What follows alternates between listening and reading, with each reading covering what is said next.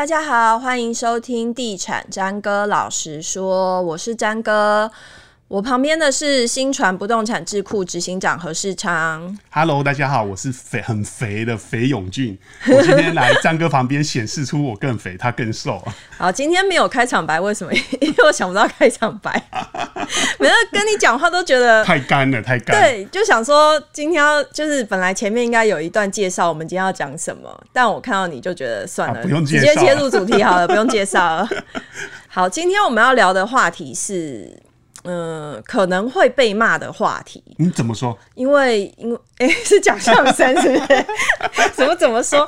就是因为很多网友都会说，哦，买不起台北市的房子，不吃不喝要十几年嘛，十几年才买得起台北市的房子。但我们今天就是要教大家买台北市的房子。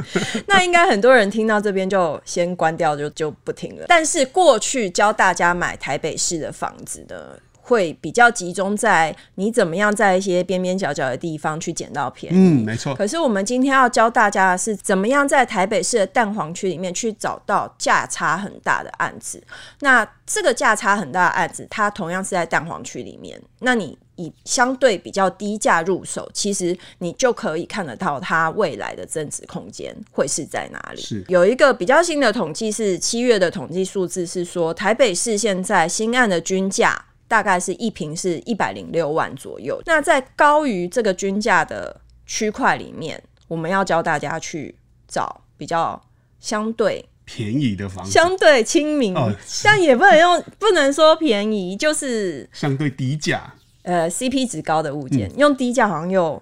别人会说，对，听完之后就说屁啦，哪有低价？你一开始跟我讲这个题目的时候，我惊讶一下，说，哎、欸，太难了吗？大家都在讲那个边边角角的那种，对，很偏僻的地方。一开始也想准备偏，对，边边角角，没想到竟然是找市中心相对比较 CP 值比较高的这一种建案。嗯，我确实，然后我们发现一找，哎、欸。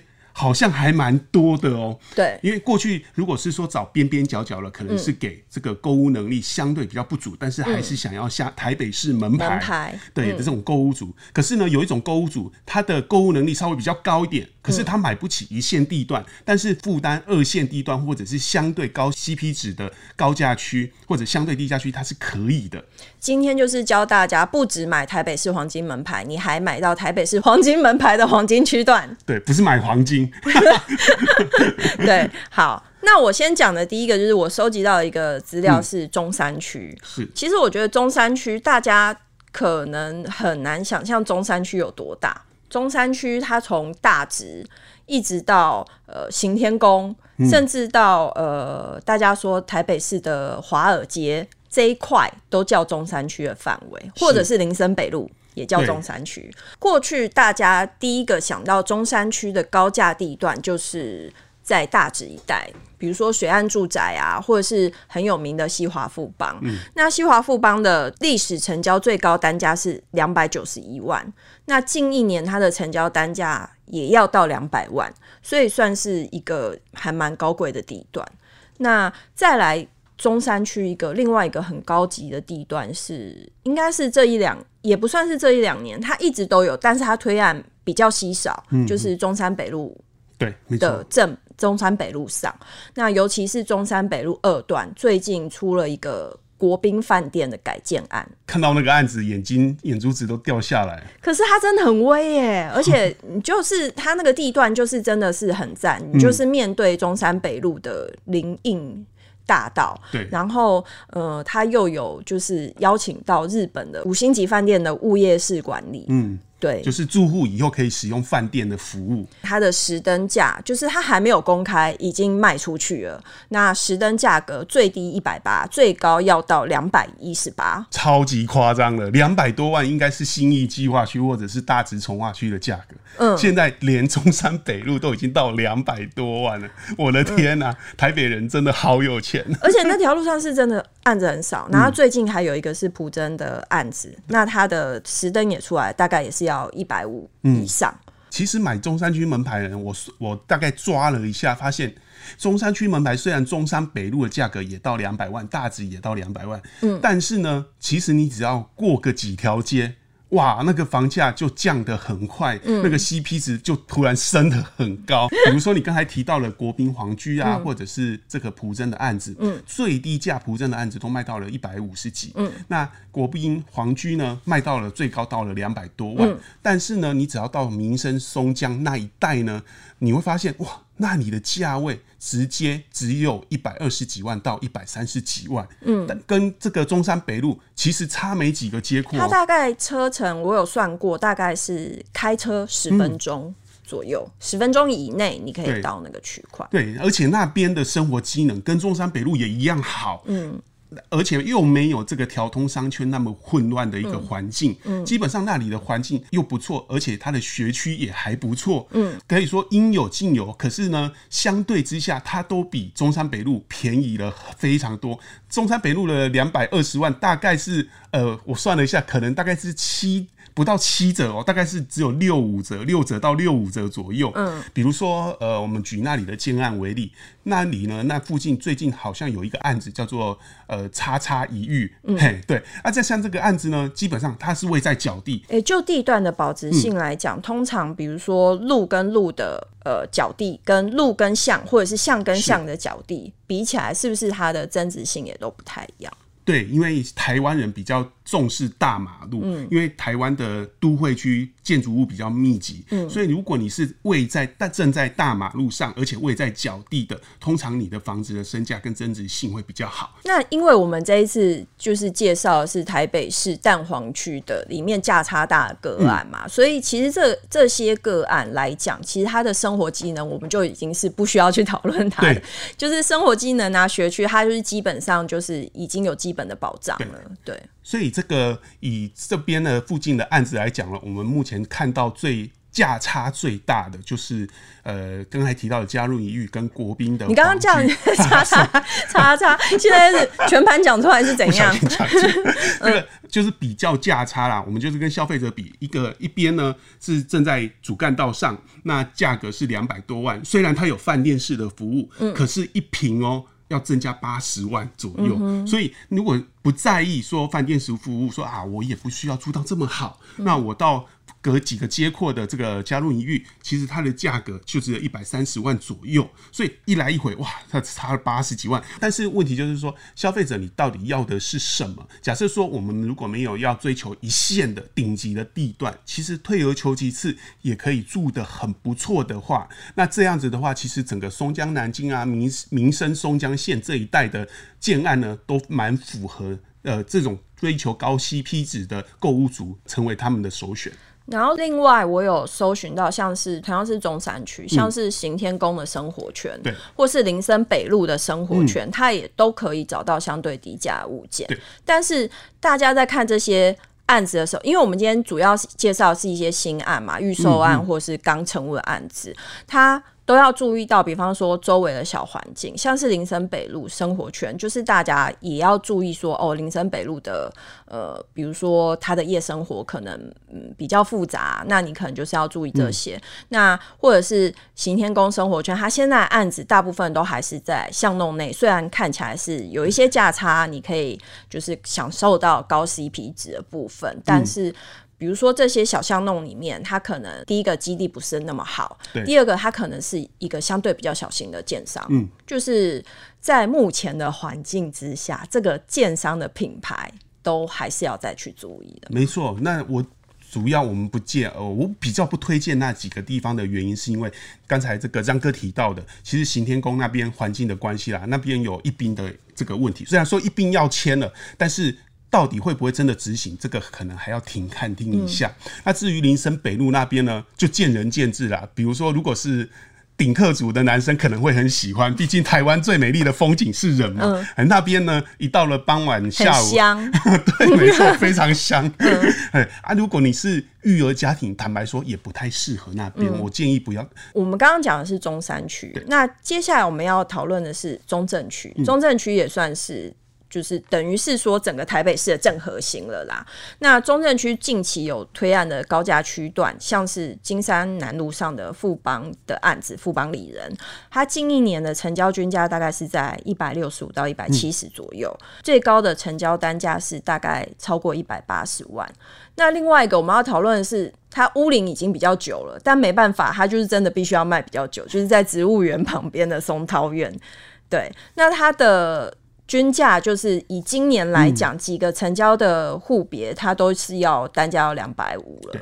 那另外是星光人寿销售中的案子，在重庆南路三段叫。总统杰士堡，嗯，是因为它很靠近总统吗？哦，它是它当然主打总统府周边了，嗯，那因为它它是星光人寿总统杰士堡系列，星光杰士堡系列的，当然它就挂上了这个总统的案子。总统，对对，然后它实登最高价也是要一百六十几万这样子。与区段条件来讲，它的价格真的是总统级的，对，总统级的。所以想要在中正区找到价差比较大的个案，你有没有什么建议？呃，找到价差比较大的个案，当然就是越往靠近万华区的地方去，价格会越便宜。那、嗯、因为万华的整体的房价相对中正区来讲是便宜很多，因为中正跟万华只有一路。其实大家都是一路之隔啦，但是中正跟万华其实黏的蛮近的。对，其实原本他们就是整个万华是台北市的西区嘛，啊，台北市是从西往东发展啊，当然中正区也是靠近万华，也是比较早发展的区域。那如果是比较早，然后市容相对比较老旧的地方呢，虽然说它的市容比较老旧，可是它的生活机能还是很很足够。嗯，像是万华，像是这个中正区的厦门街啦这一带，或者孤岭街这一带，其实它的单价都比较便宜，尤其是厦门街是中正区最便宜的地方。嗯哼，厦门街其实最近有新案成交，大概是、嗯、目前新案的开价是 八十几万到九十几万，那成交的话七字头尾就有机会。嗯，那大部分是在八字头出头。嗯哼，嗯哼，虽然说听起来很便宜啦，但是相对来说，因为刚才我们提到。呃，比如说你如果要找比较便宜的，通常有一些缺点。嗯、啊，厦门街也有它的缺点。嗯，它的缺点就是厦门街是台北市很知名的二手家电街。嗯，那二手家电街的缺点是什么？就每一个店家都会把那个家电都摆在路 摆出来了，也不知道是也不至于说摆在路上啊，摆出来就整个环境就没有那么的漂亮。嗯哼，嗯哼，可是听起来就是像刚刚我们讲说比较靠近万华区交界，比如说中华路二段的巷弄内最近的新案，它可能也在百万以下就可以买得到。可是你想象看看，就是万华区它同样可能 maybe 它也是一百万以下买得到，可是它挂的是万华区的门牌，然后你就。挂一个台北市中正区的门牌，然后在百万以下入手，感觉就很威啊！这个时候网友就说：“万华区，万华区哪里惹到你了？”嘘嘘嘘嘘嘘。好，我张嘴，为了万华区我张嘴。对，可是我们今天就是要接，对，就是介绍大家吗？确实啊，就在。以这个环境上来讲，因为环境是会影响到房屋的价格的，嗯，而且这是这个市场上大家的共识啦，也不是说我们讲了算，那大家都有这个共识，那才会构成它房价的一个主要的原因。那中华路二段呢，虽然它的路幅路宽很大，但是因为比较靠近万华区的关系，那环境呢也会受到影响，所以那边的。单价相对也会受到影响。那除了这个环境的因素之外，还有一个因素也会影响到那边的建案的价格，就是它的使用分区的限制。嗯、那边其实有一些建案都不是住宅，都是登记为事务所、哦、办公室之类的，也会影响。因为那边有蛮多商业区的、嗯，所以民众在购买的时候，除了注意环境因素，也要注意一下这个当做住宅居住是不是可以合法、适法性的问题。对，就是不能看到便宜就开枪，因为你如果看到便宜就开枪，你误以为它 CP 值很高，未来有增值力。嗯、但是如果它是事务所，或者是它的土地使用分区是工业用地，嗯，像这种住宅未来的增值空间就会比较要等一下啦。接下来我们要讲的就是松山区，嗯、是。松山区其实它的高价区就非常明显的集中在敦化北路、敦化南路上，像是华固名著、华固敦品，就华固的案子，它都已经是两百万俱乐部的成员了。然后再来就是，比如说南京东路五段上有那个富敦饭店的改建案，嗯、是大陆建设的案子。那挂上大陆建设，它本来身价就会再高一点，是，所以它最高的成交单价也来到了大概一百七十二。一百七十几万左右，嗯嗯、那如果说是要在围绕在松山区的高价带旁边的房价凹陷区，你会有比较推荐的路段吗？以松山区的相对低价路段来说呢，其实最低价的就在饶河夜市那一带。不过呢，饶河夜市大家都知道，夜市就会是比较凌乱一点嘛，嗯、所以大家能够接受的意愿也不太高。嗯、那如果要环境相对好一点，又单价又相对低一点，可能要到建国北路二段啊，或者是南京东路三段这一带。这一边呢，也有一些建案开始在销售了，比如说呃南京阿曼啊，或者是新润朗格啦，它的成交价呢，大概在一百三以上，但是呢，最高呢也没有超过一百五、一百六。所以，如果你在这边购买的话，算是相对低价，比敦北啊便宜非常的多。对，可是生活机能是几十万的差距。嗯，而且在南京东路那边，因为是金融商圈的关系，那边对于住宅的租赁需求也很高。假设说你买了房子以后可能住不到或者搬家了，哎，那边租给别人其实也蛮好租的。嗯哼，好，我们刚刚讲了这么多的呃区段，然后介绍大家，比如说这些高价区段里面去哪里找，就是相对的房价比较凹陷的地方。那你觉得，就是推荐大家在选这些房价凹陷区的时候，有没有什么眉眉嘎嘎是要注意的？我觉得选房价凹陷区呢，最主要就是一来就是看环境，嗯，二来是看个人的需求，比如说个人需求就是说。看你有没有育儿家庭，如果你没有育儿家庭，就不用在意学区；如果有的话，还是要顾虑一下学区。嗯，那当然再来就是要看跟周边的价格的价差。如果你买的相对低，你未来的补涨空间就会比较高一点。嗯、但是我会建议消费者，如果你在挑相对低价案的时候，还是要注意一下建商过去的一个口碑跟品质啦。嗯、你至少要选一个有听过了，不要不知道来历的一个建商，嗯嗯、或者是说你如果不知道这个建商。你可以慎选代销，嗯，你如果选一些比较市面上比较大型的代销，或者是比较老牌有信誉的代销，至少他们都会很安全的慎选业主，不会选到一个很阿里不倒的业主。万万万一业主跑了呢？哎、欸，消费者你可能赔个几百万，可是代销是赔了几千万、几亿元。毕竟这一年来烂尾楼的风暴呢，就充满着在媒体上不断的在发酵，大家还是要特别小心一点。像我们刚刚讲到，就是房价凹陷区，它可能 maybe 它是在蛋黄区里面的巷弄里面，嗯、那它很多是围绕重建，或者是它是都更的案子，那它承接的建商可能都是呃，可能是一案建商，是小型建商。嗯、那前两天我们才写一则新闻，它主要是它连开工都还没有，原定的。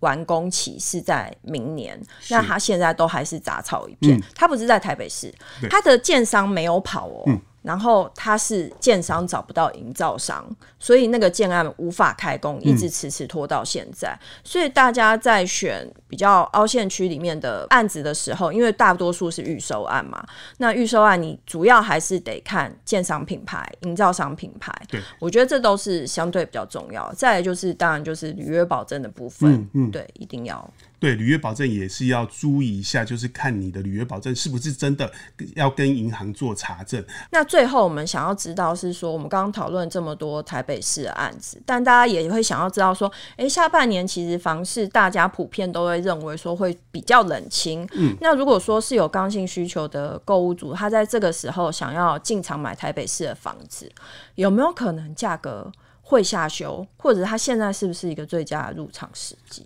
我我也觉得今年下半年应该是一个最好的时机，主要原因有几点。第一点是明年的经济应该会恢复比较强劲的成长，今年的经济比较差。哎、欸，你这样网友要骂你哦、喔。呃，我你知道前几集出来的时候，有网友就在 YouTube 下面留言说：“ 嗯、哦，何世昌脱离了某。”单位之后呢，讲话比较公正，比较客观。你现在马上顺着我的话说，我也觉得下半年是一个没有，没有，我是有历史数据做佐证的。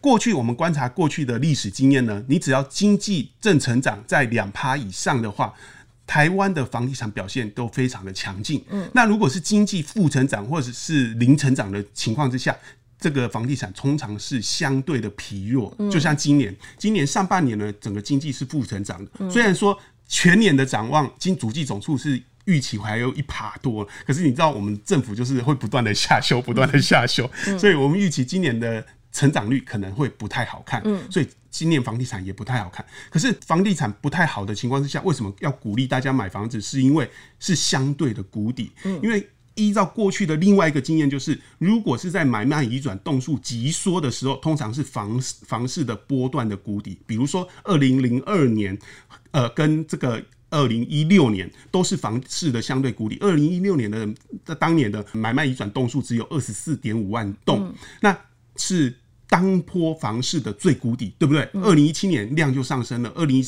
八年房价就反弹了。嗯、那今年呢？如果量缩到只剩下二十七万多栋的时候，那明年的这个成长的空间，当然成长几率会相对比较大一点，所以你在今年量缩的时候去买房子、去看房子，相对是比较有优势，是有溢价空间吗？对，第三点就是看房子人少的时候。才有你砍价的机会嘛。嗯、我常常在想想说，买房子就好像在打 BOSS 一样，嗯、你要趁他病要他命，趁他在弱的时候赶快上去捅刀补血，对不对？现在就是卖方弱的时候，你如果买方弱，大家都出来买房子的时候，我还劝你去买房子，你就要跟别人抢。现在你去看房子，代销房仲把你当成宝，嗯，那你以后市场热络的时候，谁理你呀、啊？你要买不买不买拉倒，嗯，对。所以现在呢，比较少人看房子。但是你也不一定说，哎，我现在去看房子就一定要买，你还是可以比较啊。嗯、那留个资料啊，业者说不定有降价的时候还会打电话通知你啊。嗯、啊，你如果完全不留资料，也不去看，等到业者有降价的时候，你也错过了那个机会，这样就很可惜。哎、欸，真的，像我有一个朋友前两天去看了一个最近北台湾非常热门的案子，据说他才开案一个月就已经卖了几百户。嗯，那。他的平数其实最小，他是从十八九平就有了。那他去看的第一时间，当场的代销跟他说：“哦。”我们已经没有这么小的平数了，我们只剩下两房以上了。然后我朋友就非常心灰意冷的就说：“那我留个资料，如果有你通知我。”结果隔一两个礼拜，代销就打电话说：“诶，某某某先生，我们现在已经有了十八九的试出了，你要不要过来看？”就是他就会觉得说：“诶，像以往这种留电话是通常不会有消息的，嗯、尤其这么号称热销的案子，嗯、然后这么黄金的平数，因为这个平数就等于是说他可以在。”千万左右就是可以买到呃北台湾的房子，所以真的是劝大家在这个时间点，你可以多出去看。嗯、没有劝大家说我一定你一定这个时间要买哦、喔，然后但是你要出去看，去比较，然后去比价，甚至你去出价，说不定。有意外惊喜、嗯，就算你不出价留个资料，其实对你来讲也不伤个皮毛啊。留资料会怎样吗？他一直要接电话很烦呐、啊。哎、欸，你也可以直直接挂他 挂他电话，都给你电话对不对？挂他电话，然后拒绝他，狠心拒绝他也可以。其实都是可以的，但是这是给自己一个机会了，当然也是给对方有多一个推销的机会。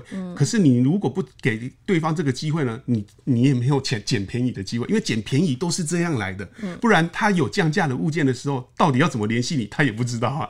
对对对，好，今天我们讲了台北市啊，虽然说哦，听起来就是真的有点。对我来说，我也觉得高不可攀呐、啊。但是对于想要进入台北市、拥有台北市门牌，或者是拥有台北市蛋黄区门牌的人来说，嗯、其实可以试着往这些路段去找一下。是，好，今天谢谢市场，谢谢张哥，谢谢，拜拜。拜拜。